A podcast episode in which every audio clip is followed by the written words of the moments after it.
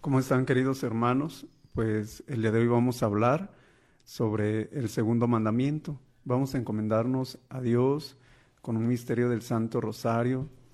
Vamos a pedirle que, por los ruegos de María, que nos instruya, que nos instruya internamente, que nos conceda vivir en esta cuaresma con alegría, con gusto y pues aprendiendo cada vez más de nuestra iglesia.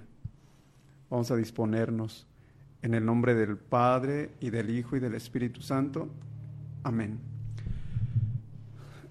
Vamos a hacer la profesión de fe. Yo confieso ante Dios Todopoderoso y ante ustedes hermanos que he pecado mucho de pensamiento, palabra, obra y omisión. Por mi culpa, perdón, la profesión de fe. Creo en un solo Dios Padre Todopoderoso, Creador del cielo y de la tierra, de todo lo visible y lo invisible. Creo en un solo Señor Jesucristo, Hijo único de Dios, nacido del Padre antes de todos los siglos. Dios de Dios, luz de luz, Dios verdadero de Dios verdadero, engendrado, no creado, de la misma naturaleza del Padre por quien todo fue hecho, que por nosotros los hombres y por nuestra salvación bajó del cielo, y por obra del Espíritu Santo se encarnó de María la Virgen y se hizo hombre, y por nuestra causa fue crucificado en tiempos de Poncio Pilato Padeció fue sepultado, resucitó al tercer día según las Escrituras y subió al cielo, y está sentado a la derecha del Padre, y de nuevo vendrá con gloria para juzgar a vivos y muertos, y su reino no tendrá fin. Creo en el Espíritu Santo, Señor y dador de vida, que procede del Padre y del Hijo, que con el Padre y el Hijo recibe una misma adoración y gloria y que habló por los profetas. Creo en la Iglesia, que es una santa, católica y apostólica. Confieso que hay un solo bautismo para el perdón de los pecados Espero la resurrección de los muertos y la vida del mundo futuro. Amén. Ahora sí, yo confieso ante Dios Todopoderoso y ante ustedes, hermanos, que he pecado mucho de pensamiento, palabra, obra y omisión. Por mi culpa, por mi culpa, por mi grande culpa.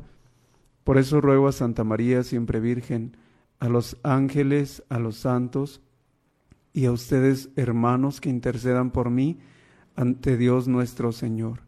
Dios Todopoderoso tenga misericordia de nosotros, perdone nuestros pecados y nos lleve a la vida eterna.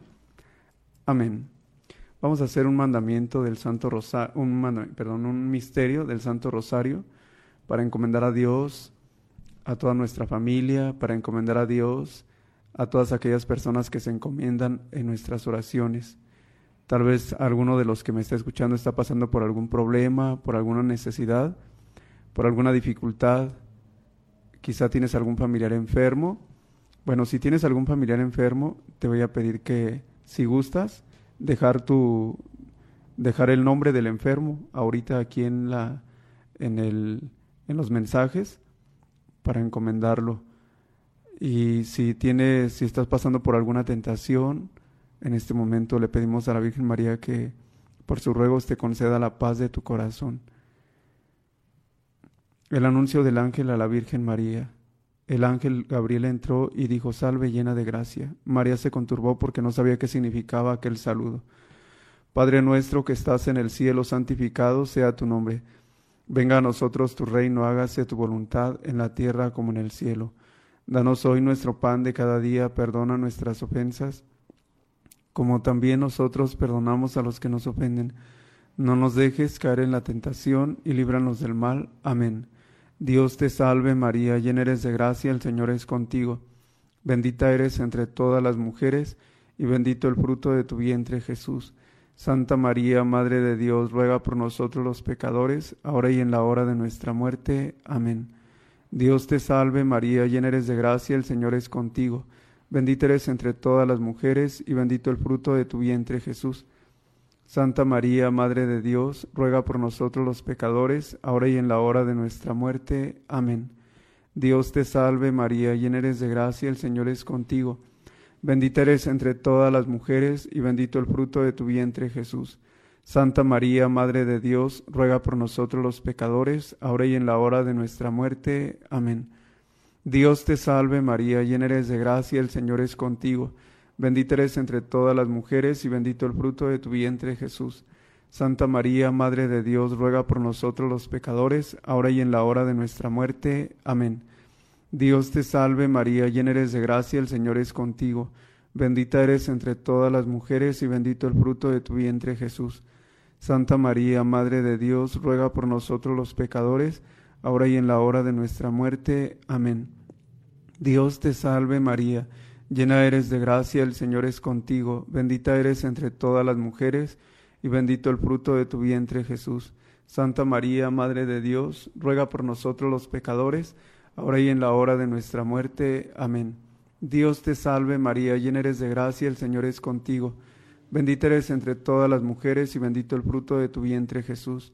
Santa María, Madre de Dios, ruega por nosotros los pecadores, ahora y en la hora de nuestra muerte. Amén. Dios te salve María, llena eres de gracia, el Señor es contigo. Bendita eres entre todas las mujeres y bendito el fruto de tu vientre Jesús. Santa María, Madre de Dios, ruega por nosotros los pecadores, ahora y en la hora de nuestra muerte. Amén. Dios te salve María, llena eres de gracia, el Señor es contigo. Bendita eres entre todas las mujeres y bendito el fruto de tu vientre Jesús. Santa María, Madre de Dios, ruega por nosotros los pecadores, ahora y en la hora de nuestra muerte. Amén. Dios te salve María, llena eres de gracia, el Señor es contigo. Bendita eres entre todas las mujeres y bendito el fruto de tu vientre Jesús. Santa María, Madre de Dios, ruega por nosotros los pecadores, ahora y en la hora de nuestra muerte. Amén. Gloria al Padre y al Hijo y al Espíritu Santo, como era en el principio, ahora y siempre, por los siglos de los siglos. Amén. María, Madre de Gracia y Madre de Misericordia, en la vida y en la muerte, amparanos, Gran Señora. Oh Jesús nuestro, perdónanos, líbranos del fuego del infierno. Lleva al cielo a todas las almas, especialmente a las más necesitadas. Virgen María, prepara nuestro corazón para vivir este siguiente tema sobre no tomar el nombre de Dios en vano, sobre el segundo mandamiento. Queridos hermanos, pues vamos a comenzar en el nombre del Padre y del Hijo y del Espíritu Santo. Amén.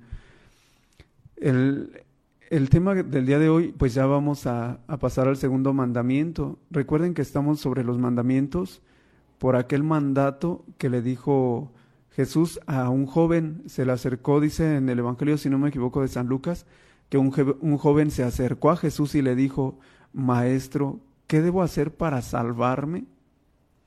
Y Jesús le dijo, ya sabes los mandamientos. Los mandamientos, si se los menciona Jesús le dice, no robes, no mates, no cometas adulterio, etc. Y luego este joven le dice, todo eso lo he cumplido desde que era un niño.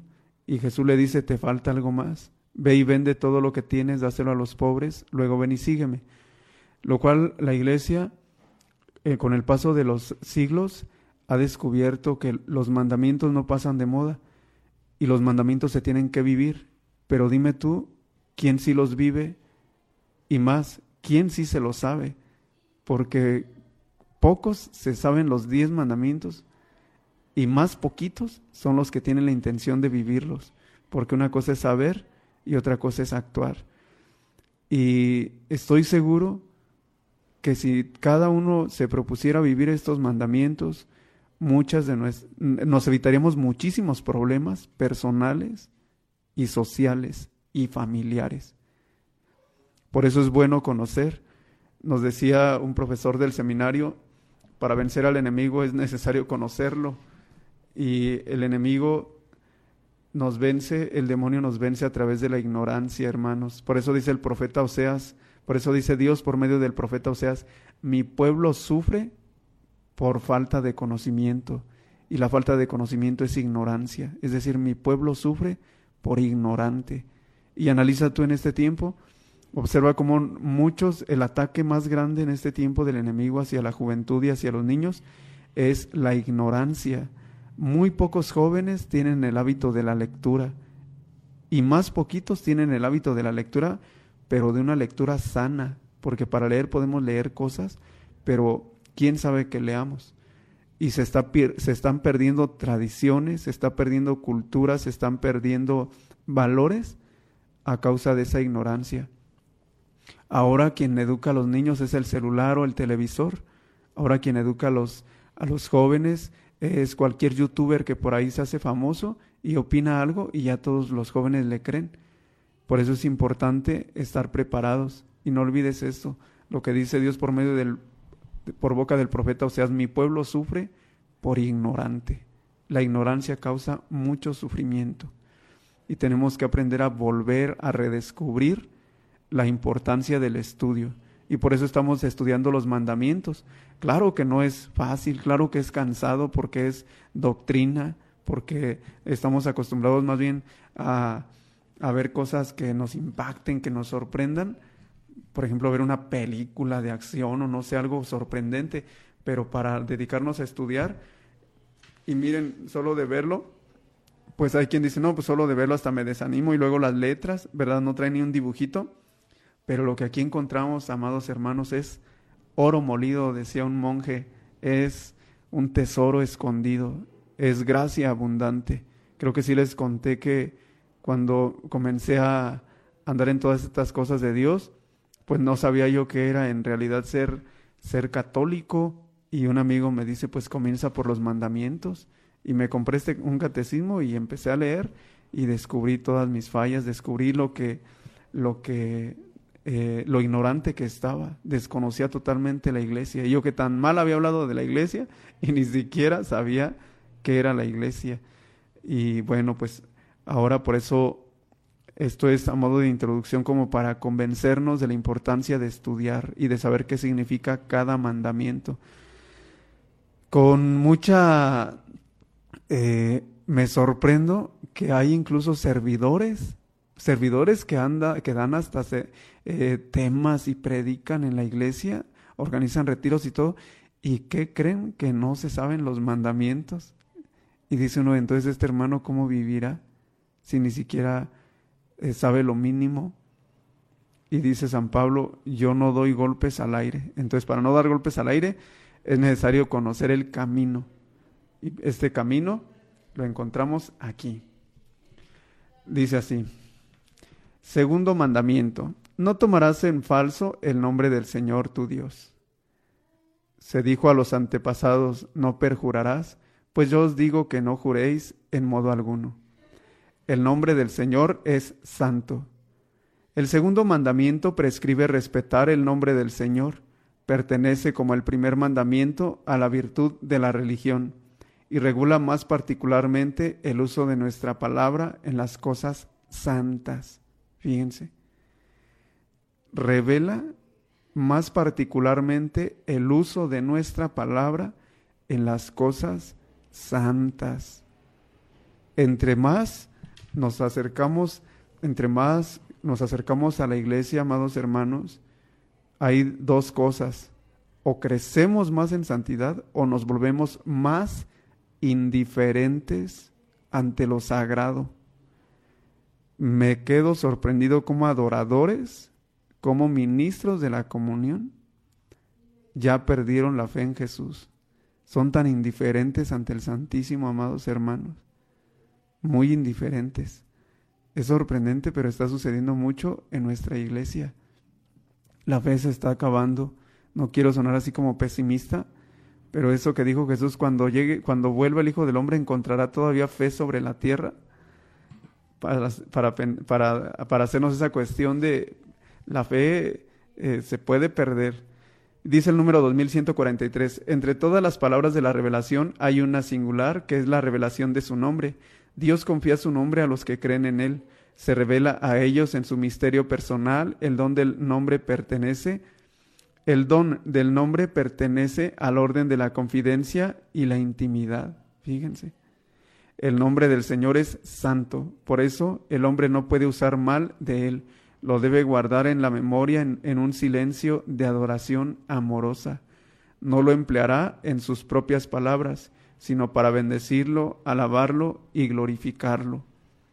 La, la, deferencia respecto a su nombre expresa la que es debida al misterio de Dios mismo y toda la realidad sagrada que evoca. El sentido de lo sagrado pertenece a la virtud de la religión. Los sentimientos de temor y de lo sagrado son sentimientos cristianos o, son sentimientos cristianos o no. Nadie puede dudar razonablemente de ellos. Fíjense, el temor y lo sagrado son los sentimientos que tendríamos y en un grado intenso si tuviésemos la visión del Dios soberano. Son los sentimientos que tendríamos si, verificásemos su presencia. En la medida en que creemos que está presente, debemos tenerlos. No tenerlos es un verificar, no creer que está presente. Temor, queridos hermanos, y que dice aquí, son sentimientos, el temor y lo sagrado.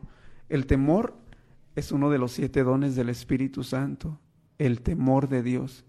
Y no es un miedo así eh, de espanto, pero sí es un temor de respeto, de reverencia y de deseo de no ofender a Dios en nadie.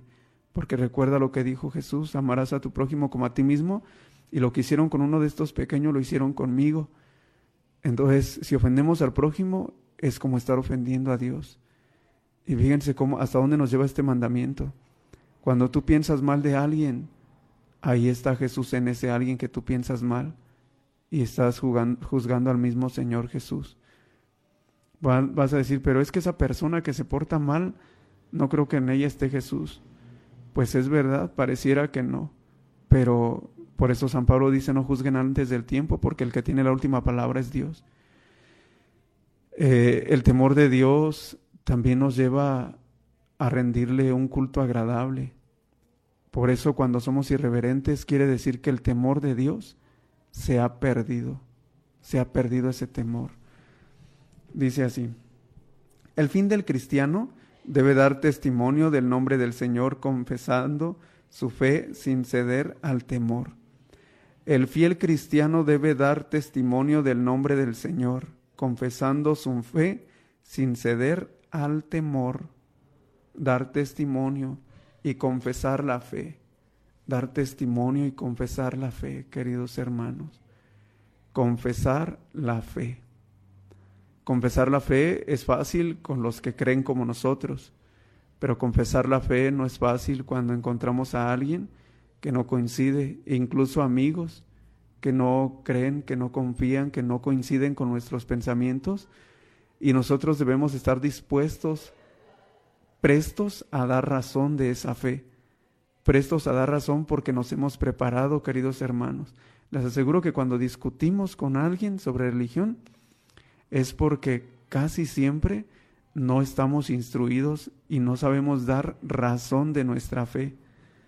El segundo mandamiento prohíbe abusar del nombre de Dios, es decir, todo uso inconveniente del nombre de Dios, de Jesucristo, de la Virgen María y de todos los santos. Eh, bueno, pues ya está por demás decirlo, ¿verdad? Ya lo tratamos en la primera parte, en el primer mandamiento, pero a veces los santos se usan como fetiches. ¿Qué es un fetiche? Un amuleto, como un amuleto para la buena suerte. Y puedes tener a San Juditas en tu casa pero no con el fin de imitar sus virtudes, nada más como para tenerlo como una especie de agüero o algo para, para traer la buena suerte. Al igual San Charbel, ¿verdad? Que son santos, que si analizáramos su vida, pues nos enseñan muchos. Judas, San Judas, Tadeo tiene hasta una carta en la Biblia, pequeña, una carta pequeña, pero dice cosas muy buenas, muy grandes con respecto a los que no viven conforme a la voluntad de Dios. También eh, San Charbel, ¿verdad? Qué bueno sería que imitáramos sus virtudes. Miren, San Charbel se propuso, por ejemplo, para superar todo eso del pecado de la lujuria, se propuso no voltear a ver a ni una mujer. Tuvo una disciplina tan grande en su vista que jamás cayó en, en, miradas eh, vanas. Imagínate nada más. eso es, dice un predicador, eso es alta disciplina tener mucha disciplina, pero dime tú, ¿quién de los que le cuelgan los listones a San Charbel está dispuesto a tener alta disciplina? Sino más bien se le cuelgan para traer las buenas suerte. Y, y corremos un riesgo, hermanos, corremos un riesgo muy grande de precisamente faltar al respeto en este mandamiento. Las promesas, dice así el número 2147, las promesas hechas a otro en nombre de Dios comprometen el honor, la fidelidad, la veracidad y la autoridad divinas. Las promesas hechas a otro en nombre de Dios comprometen el honor. Cuando uno dice, te juro por Dios, comprometen el honor, la fidelidad, la, la veracidad y la autoridad divinas. Deben ser respetadas en justicia. Ser fiel a ellas es abusar, ser infiel a ellas es abusar del nombre de Dios y en cierta manera hacer de Dios un mentiroso. Fíjense, cuando decimos te juro por Dios y si lo usamos solamente para ocultar una mentira, es una ofensa gravísima. En cambio, cuando decimos que por Dios que voy a hacer esto, uno tiene la obligación de ser fiel, de ser valiente, de ser veraz y cumplir lo que uno dice. La blasfemia se opone directamente al segundo mandamiento. Consiste en proferir contra Dios, ofender a Dios, decir cosas contra Dios, interior o exteriormente. Palabras de odio, de reproche, de desafío, en injuriar a Dios, faltarle al respeto, en las expresiones, en abusar del nombre de Dios. Santiago aprueba a los que blasfeman el hermoso nombre de Jesús que ha sido invocado sobre ellos. Fíjense, reprueba eso. La prohibición de la blasfemia se extiende a las palabras contra la iglesia de Cristo, los santos y las cosas sagradas. Es también blasfemo recurrir al nombre de Dios para justificar prácticas criminales, reducir pueblos a servidumbre, torturar o dar muerte. El abuso del nombre de Dios para cometer un crimen provoca el rechazo de la religión. El abuso del nombre de Dios para cometer un crimen provoca el rechazo de la religión. Fíjense, el abuso del nombre de Dios para cometer un crimen provoca el rechazo de la religión. La blasfemia es contraria al respeto debido a Dios y a su santo nombre. Es de suyo un pecado grave. Las palabras malsonantes que emplean el nombre de Dios sin intención de blasfemar son una falta de respeto al Señor. El segundo mandamiento prohíbe también el uso mágico del nombre divino. El nombre de Dios es grande allí donde se pronuncia con el respeto debido a su grandeza y su majestad. El nombre de Dios es santo allí donde se le nombra con veneración y temor de ofenderle. Fíjense hasta dónde nos lleva esto. Eh, ah, con respecto a lo que acabo de leer, se los explico tantito. Se refiere a, utilizar el nombre de Dios como algo mágico. Y recuerdo que llegué en todo ese tiempo que estuve en, pues en, en, todo eso que ya les comenté del ocultismo y todo, eh, recuerdo que una persona de esas rezaba el Padre Nuestro, imagínate nada más, rezaba el Padre Nuestro, pero para hacer muchísimo mal en cuestión del satanismo. Entonces, para que comprendamos la gravedad de este segundo mandamiento. Tomar el nombre del Señor en vano. El segundo mandamiento prohíbe, prohíbe el juramento en falso. Hacer juramento o jurar es tomar a Dios por testigo de lo que se afirma. Es invocar la veracidad divina como garantía de la propia veracidad. El juramento compromete el nombre del Señor. Al Señor tu Dios temerás, a Él le servirás, por su nombre jurarás. Fíjense, cuando juramos, nos dice este número 2150, que estamos poniendo a Dios por testigo y muchas veces lo hacemos de una forma tan vana, tan superficial. La reprobación del juramento en falso es un deber para con Dios como Creador y Señor. Dios es la norma de toda verdad la palabra humana está de acuerdo o en oposición con Dios, que es la verdad misma. El juramento, cuando es veraz y legítimo, pone de relieve la relación de la palabra humana con la verdad de Dios. El falso juramento invoca a Dios como testigo de una mentira.